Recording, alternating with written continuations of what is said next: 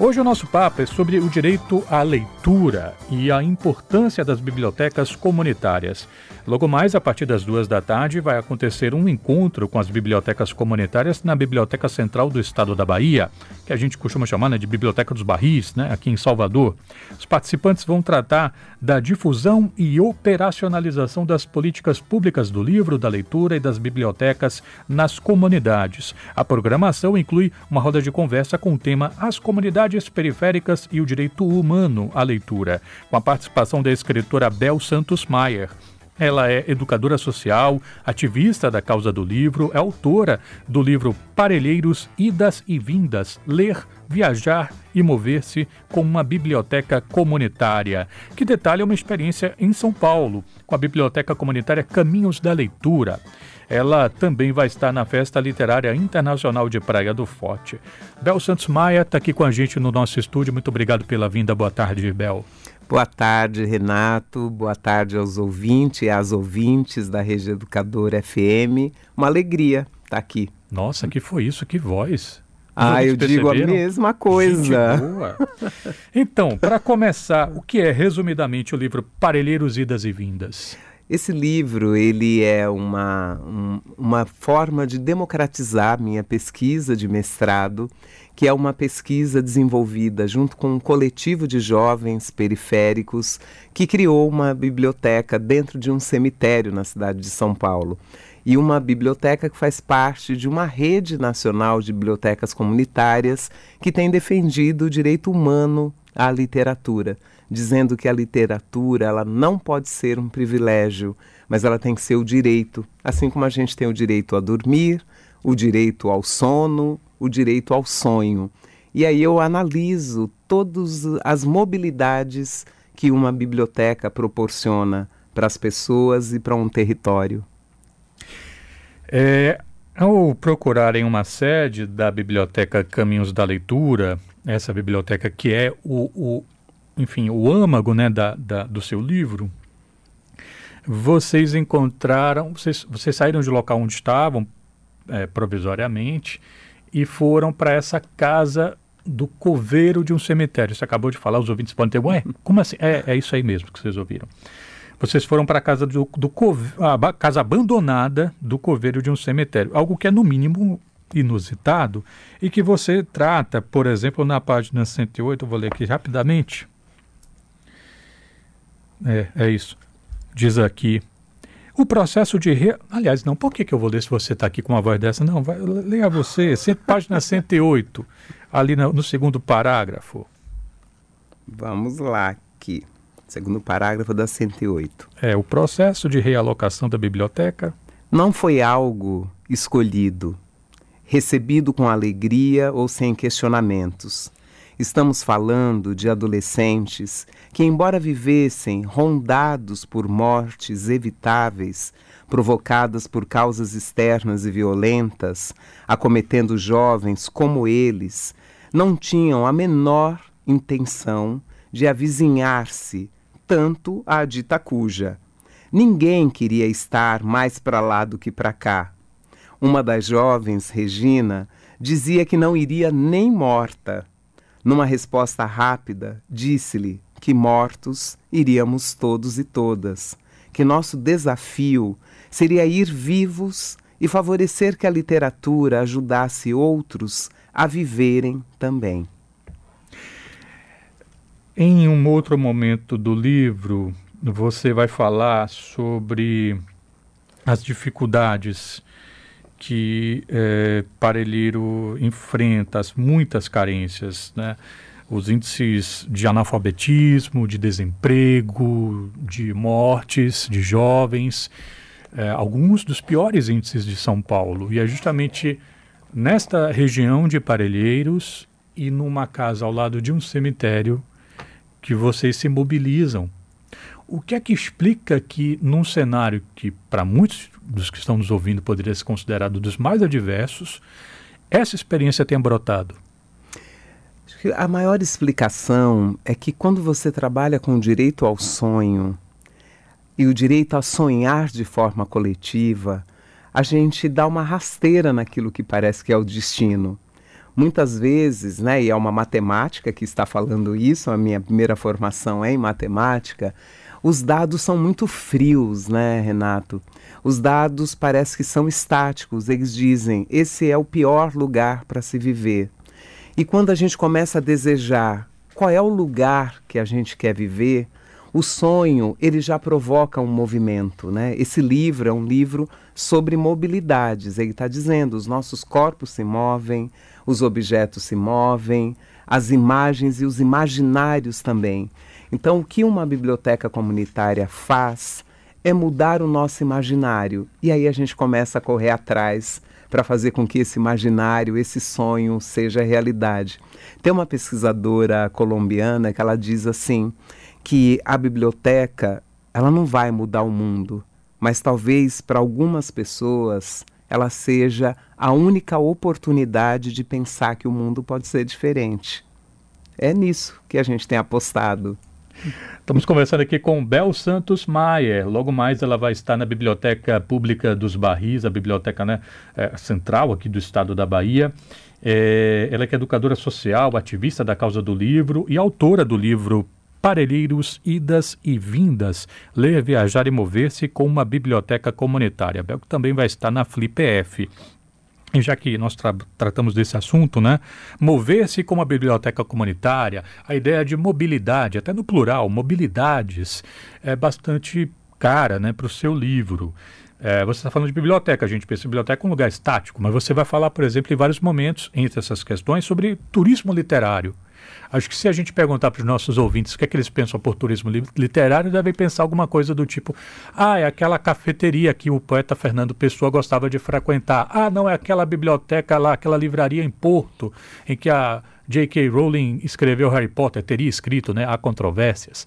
É, mas não, você encara esse, esse assunto é, de uma outra forma, eu vou ler aqui rapidinho. Você diz aqui: as práticas e pesquisas sobre turismo e bibliotecas, ou turismo em bibliotecas, é, estão voltadas quase que. Vou, vou, só reler, porque acho que é, é, é a, a diferença importa, né? As práticas e pesquisas sobre turismo e bibliotecas, ou turismo em bibliotecas, estão voltadas quase que exclusivamente às bibliotecas públicas de cidades históricas ou bibliotecas privadas de cânones literários e personalidades relacionadas ao turismo literário como uma categoria. Não há estudos sobre as bibliotecas comunitárias como atrativos turísticos, sobre a hospitalidade das bibliotecas e tampouco sobre o papel mobilizador desses equipamentos culturais localizados nas bordas das cidades. É, pensar as bibliotecas comunitárias como um ativo turístico, Bel, seria uma forma talvez de remediar fragilidades e conseguir eventualmente apoios, apoios institucionais é, ou de empresas para estes espaços? É, quando eu escrevo esse parágrafo, né, não é negando a importância que uma biblioteca possa ter como um atrativo turístico. Até porque cada vez que a gente vai lá, faz a nossa selfie com qualquer equipamento turístico, essa imagem também viaja, né? Nós somos da geração que tem feito essas imagens viajarem, se moverem pelas redes sociais. Então não é negando esse lugar, mas o que eu digo é que as bibliotecas comunitárias têm feito muito mais do que isso. Elas atraem o olharem, elas atraem corpos, mas elas também se movem. Esses jovens de bibliotecas comunitárias aqui tem a rede Oxi no estado da Bahia, uma rede que reúne mais de 10 instituições sociais, e eu já encontrei as pessoas daqui no sul do Brasil, no em outras cidades do Nordeste, em São Paulo. E o que está acontecendo na vida desses jovens que estão se movendo? Eles estão carregando um imaginário de bibliotecas e de leitura que tem transformado as bibliotecas públicas. Alguns de nós, você é jovenzinho, mas eu hum. que sou jovem há mais tempo, Renato, a gente viveu um tempo que a biblioteca era o templo do silêncio e só. E hoje a gente tem visto as bibliotecas se transformando como um equipamento de cultura que faz um diálogo com outras linguagens. A biblioteca e as artes cênicas, a bibliotecas e as artes plásticas. E as bibliotecas comunitárias têm contribuído muito para essa mudança, porque essa nossa sede de acessar os livros, esse movimento de uma periferia que estava por muito tempo concentrada a um território, né? Nós produzimos e nós consumimos. Essa mudança que a gente fez fez os equipamentos públicos também se transformarem. Então a gente está contando com uma mobilidade também desses imaginários e dessas práticas. Por isso eu quis olhar na Caminhos da Leitura tudo que se moveu além desse nosso movimento físico, né, nós saímos de uma unidade de saúde, fomos para um cemitério e a grande novidade é que agora nós estamos indo para uma área dentro da Mata Atlântica. Nós ganhamos uma área de 20 mil metros quadrados e vamos construir ali talvez a primeira biblioteca sustentável da América Latina, biblioteca comunitária.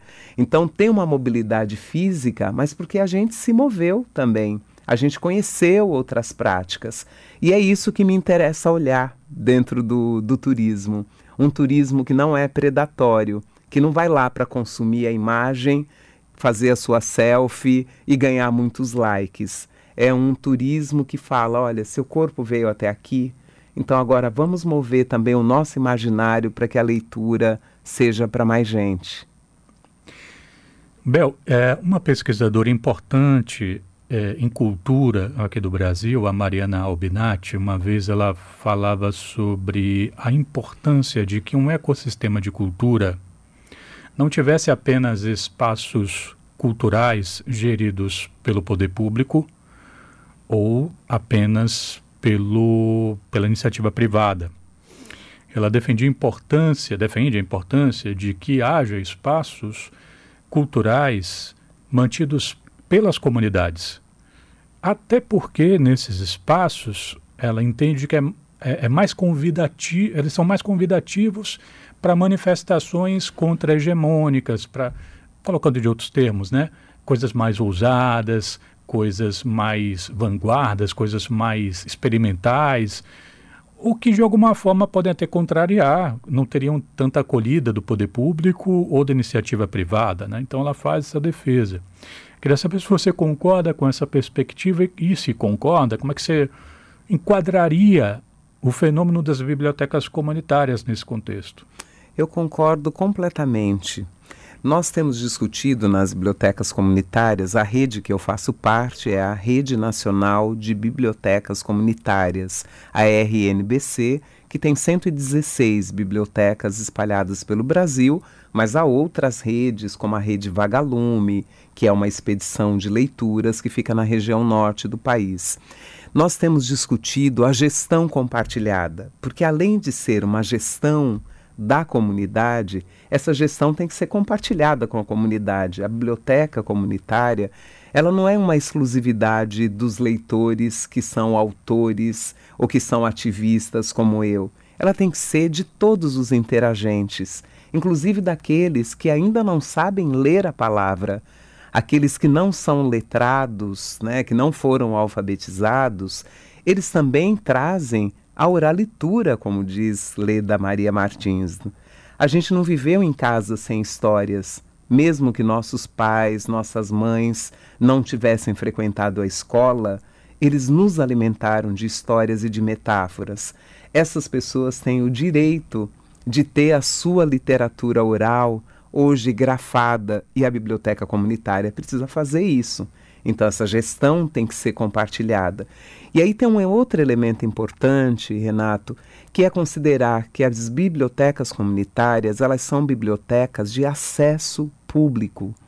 Essa foi uma mudança que parece sutil que nós fizemos na lei de São Paulo, mas que foi importantíssima a gente chama, chama de biblioteca pública aquela que é mantida exclusivamente com recurso público. As bibliotecas comunitárias, elas estão em territórios que muitas vezes o Estado não chegou. Ela é uma biblioteca de acesso público, então ela precisa receber recursos públicos para fazer com excelência o trabalho que ela realiza. As nossas bibliotecas, elas não podem ser uma biblioteca do que sobrou nas casas das pessoas ou do que as pessoas não gostaram e depositam dentro das nossas bibliotecas. Esse é um ponto que eu queria tratar com você. Ai, que bom.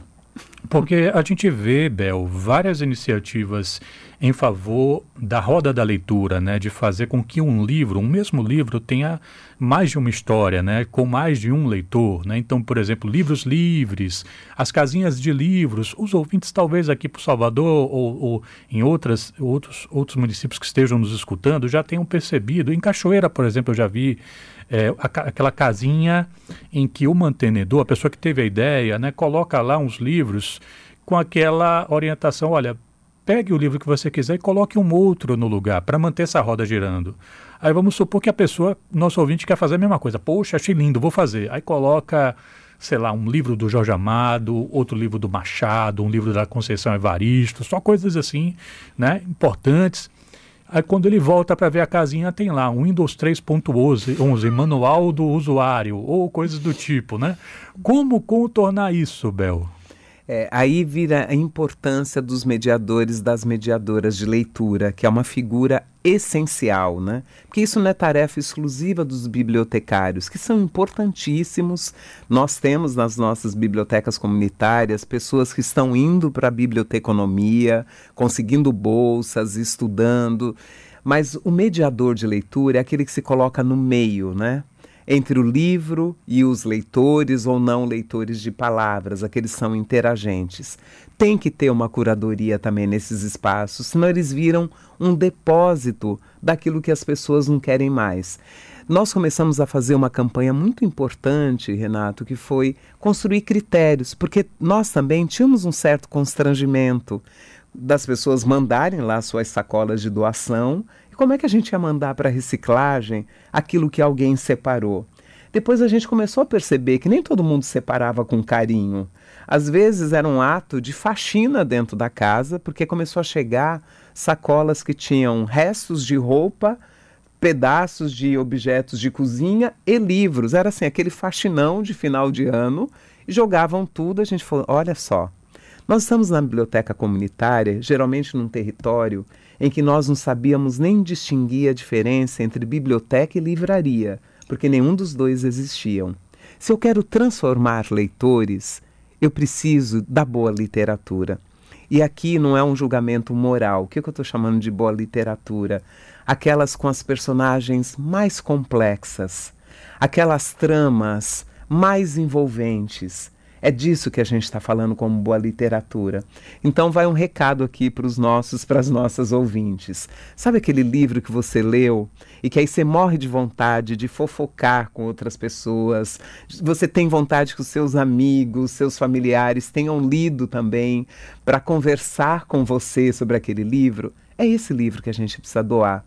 E às vezes vale a pena a gente colocar na mão de um novo leitor sabe? Eu gosto de fazer muito isso. Quando eu leio um livro que eu gosto demais, porque é gostoso poder conversar, né? É igual você tá com um namorado novo, você quer contar para todo mundo, você quer apresentar. Livro novo é a mesma energia. Então, como que você vai apresentar? Pondo o livro na mão dessas outras pessoas para a gente conversar. Bel Santos Maia conversou aqui um pouquinho com a gente sobre. Eh, os temas são tantos, a gente podia ficar aqui mais um tempão aqui conversando com ela, que inclusive no sábado vai estar na FlipF, né, Bel? Exato, eu vou estar também na quinta-feira, na FlipF, amanhã, né? Sim. Numa mesa linda com Maria Valéria Rezende, Tiganá Santana. Conhecemos. Nós, é, nós vamos aí, né, para fazer uma mesa muito linda, falando né, sobre essa importância de aprender a ler para ensinar os nossos e as nossas camaradas. É uma conversa sobre democratização da leitura. É, depois eu estou numa outra mesa com a Ana Paula Carneiro, lançando o meu livro e falando sobre esse lugar das bibliotecas que não só leem, mas nós também viramos escritores e escritoras de dentro das nossas bibliotecas. E uma terceira mesa no sábado, que chama Nascidos para Ler. Nós vamos falar dessa literatura que chega desde o ventre, vai para o berço e vai para a vida, né? Então, eu estou fazendo aqui um ciclo ao contrário, né? Eu comecei no cemitério e termino na maternidade falando de literatura. Como você diz no livro, né? É dessa para melhor. Exatamente. Como você diz no livro. Bel Santos Maia, que hoje às duas da tarde vai estar lá na Biblioteca Central dos Barris, um papo sobre direito à leitura. Muito obrigado pela vinda aqui à Educador FM. Sucesso com o trabalho, saúde para você e para os seus. Obrigada, Renato. Obrigada aos ouvintes. Tomara que a gente se encontre hoje à tarde ou lá na Flip F.